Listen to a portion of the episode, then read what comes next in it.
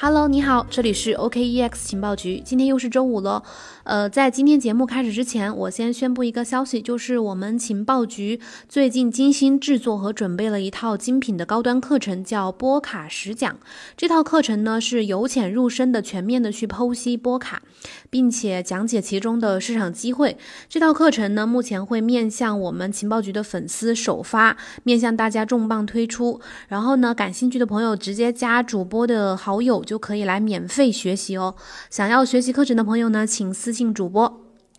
好了，接下来呢，给大家带来我们呃周五的一周行业的重要资讯解读。首先是第一个大模块，是看关注一下大公司和投资机构的动态。然后第一条信息呢，就是关于呃加拿大的一家上市投资公司叫 Cyberpunk Holdings，在最近的时候购买了七十二点九七枚比特币。然后现在他们公司目前一共持有两百七十六点四七九枚比特币。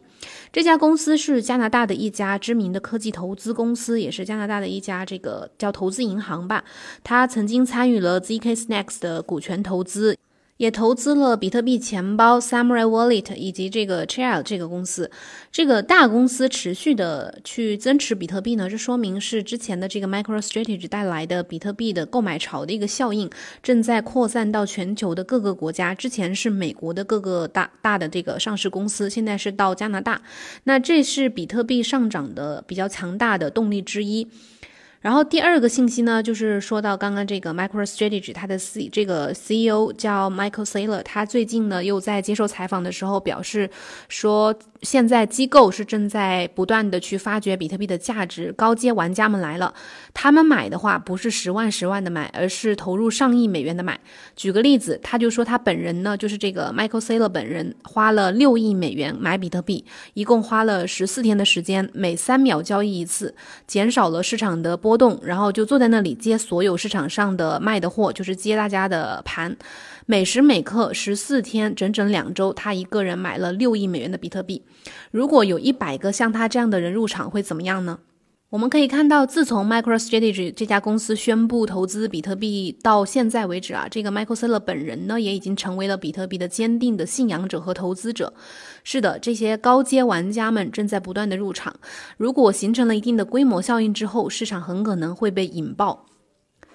然后第二个模块，我们来关注一下加密货币市场。然后第一个信息呢，就是呃，App Store 的这个美区财务类，就是 Finance 金融类的排名前五的免费的 App 都已经呃开始计划支持比特币了。这五个免费的应用是哪些呢？第一个是 Cash App，第二个是贝宝 PayPal，还有第三个是 Venmo，第四个呢是呃 Robinhood。然后第五个是 Coinbase，这五个 A P P 呢，目前都已经计划支持用户去购买比特币。其中 PayPal 和 Venmo 这两家的这两个 A P P 的大范围的支持呢，可能会让超过三亿人有望更加方便、更加呃快捷的去交易或者是使用 B T C。我们知道这个 Cash A P P 呢是 Square 推出的比特币的支付应用程序，然后贝宝呢是美国移动支付巨头，Venmo 呢是贝宝旗下的一款小额支付的移动软件，而 Robin CoinHood 是一款在线股票交易平台，Coinbase 呢就不用说了，是一个知名的交易平台。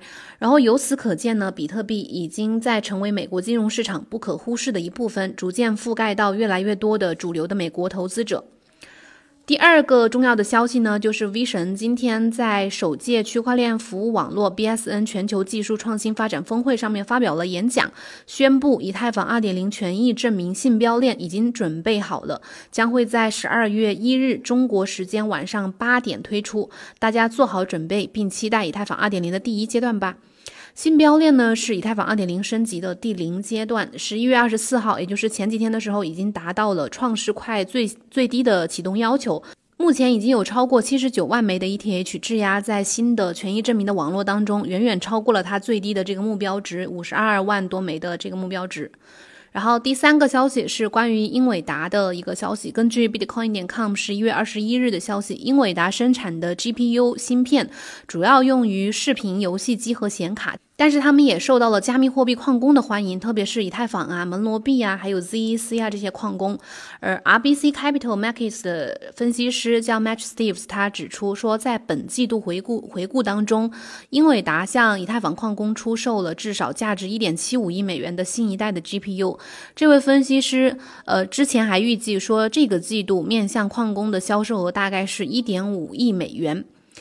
不仅是 GPU 的芯片生产商，这个收益在不断的增加，矿工的收益也在不断的增加。以比特币的矿工为例啊，根据最新的一个报告，十月份全球比特币矿工的总收入，包括它的手续费，包括这个区块奖励，已经达到了三点五三亿美元，相比九月份增长了百分之八。十月份呢，是比特币矿工在过去三年当中盈利最好的月份之一。在这个期间呢，交易费用总计占到了呃四千两百九十万美元，占到了它的矿工月利润的百分之十二以上。另外，十一月比特币矿工的每日收入也超过了两千一百万美元，已经回到了五月份比特币减半前的水平。然后第三个模块，咱们来看一下波卡和 DeFi 的动态。第一条重要的信息呢是区块链服务网络 BSN 昨天发布 Twitter 宣布将跨链协议波卡、还有云计算初创公司 Oasis 和公链项目比特元集成到了它的网络当中。BSN 呢，我们以前的节目当中提到过，是由六家机构和公司发起的，呃，分别是国家信息中心、中国移动通信集团设计院有限公司，还有中国移动通信有限公司、政企客户分公司、中国银联股份有限公司，还有中国移动金融科技有限公司等等等等。BSN 全全称是国家级的区块链平台，然后简称就是区块链服务网络，嗯，简称就是 BSN，就是 Blockchain Based Service Network。BSN 将是在全球范围内投入商业使用的一个底层网络，然后它把云服务、还有区块链底层框架以及这个呃 Base 服务商都集成在一起，标准化区块链开发，从而让开发者能够以低成本呃去开发、部署、还有运维、互通和监管区块链的应用。加入 BSN 的话，肯定是非常有利于这些项目去进行一个开发操作，还有互联的这个理念的。然后第二个信息可能，嗯，最近不知道有没有关注到，就是这个 Compound，呃，一个 DeFi 项目，它呃遭到了预言机的攻击。根据 DeBank 创始人嗯的介绍，这次 Compound 的巨额清算是由于它的预言机信息源，呃，Coinbase Pro 的这个代价格，就是 DAI 这个代币的价格剧烈波动导致的。操控预言机所依赖的信息源呢，进行短时间的价格操纵，然后达成了误导链上价格，是典型的预言机攻击。对 DeFi 应用来说呢，预言机遭到攻击，它的毁灭力度其实就好比上帝给这个世界，呃，降了一场洪水，能活下来的都是这个诺亚方舟的天选之子。也就是说，这次 Compound 的这个危机不算是小，反正有九千万资金的资产呢，都已经遭到了清算，呃，相关的投资者可能也是遭受到了一定的损失的。然后最后一个模块，我们来看一下行业声音这个模块。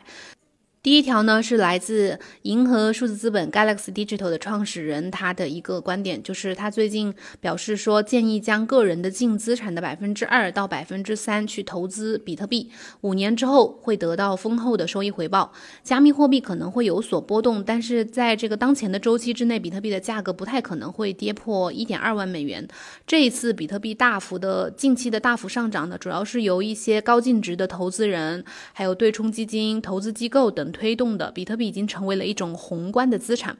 面向风险资产呢，资深的投资者还是偏向保守。但是和前些年百分之一配置比特币这样的观点相比呢，已经把这个比例提高到了百分之二、百分之三，这已经和之前相比有不少的进步了。然后第二点呢，是来自宏观投资者丹塔皮罗的他的一个观点。他在最近的一个呃摩根西的联合创始人的播客节目当中表示，投资者应该像持有黄金一样去持有比特币，而比特币呢很容易就增值到二十到三十倍。在接下来的五年里面，他预计金价就是黄金的价格将达到每盎司四千美元，这意味着。它的价格会翻一倍，然后如果黄金的价格达到四千美元的话，比特币可能会上涨到三十万到五十万美元之间，也就是说会涨个二十到三十倍。